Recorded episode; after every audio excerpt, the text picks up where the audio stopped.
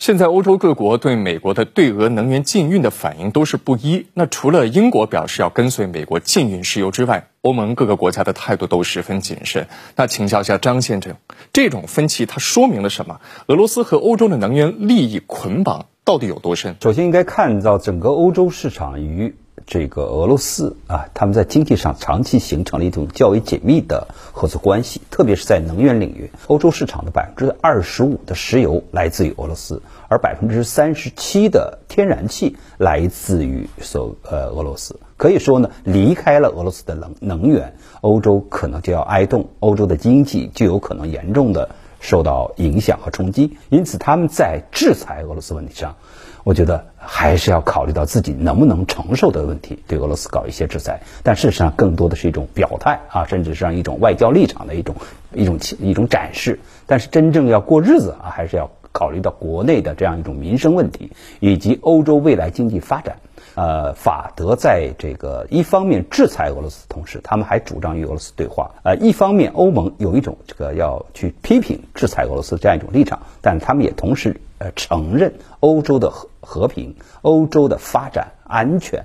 都离不开俄罗斯的这样一种配合。近期，美国正使出浑身解数，展开一场天然气外交，尝试让欧洲的国家进口美国的天然气来取代俄罗斯。那请教一下林先生，美国这样做，它的算盘是什么？美国的页岩油气啊，前一两年由于受到受到这个疫情也好啊，需求比较低迷也好啊，受到影响非常大。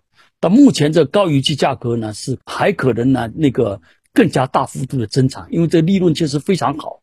另外一个呢，美国凭借着凭借着那个页岩油气的大幅度增长，它基本上目前是处于能源独立的、相对独立的这么一个状况。它现在从进口国变成是出口国了。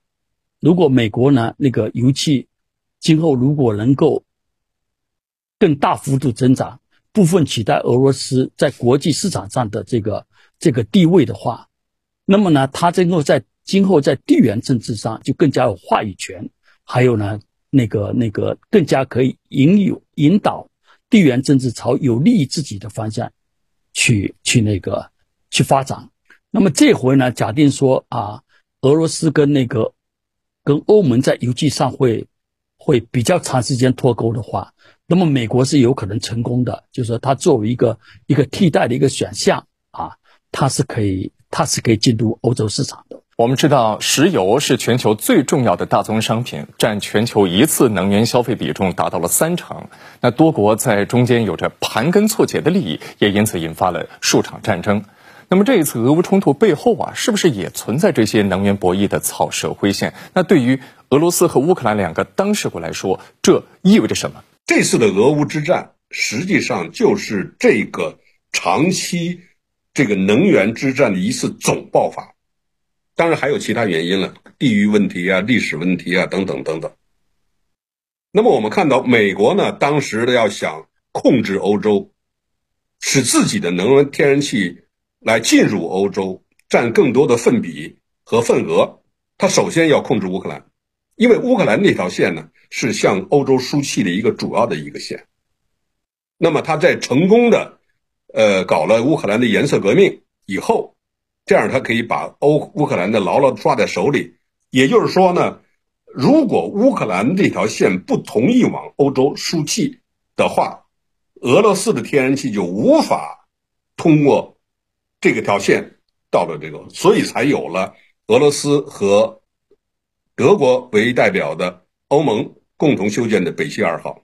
北溪二号就变成了这个谁呢？变成了美国的一个眼中钉、肉中刺。一定要把它破坏掉。我觉得这次美国呢是成功的，把这个事情给给做好了。这个北溪二号呢，就是这个这个这个这个停了啊。那么战争呢，达到了美俄博弈，美国想要达到的目的，那就是美国现在可以名正言顺的掐断。呃，俄罗斯对于欧洲的能源供应，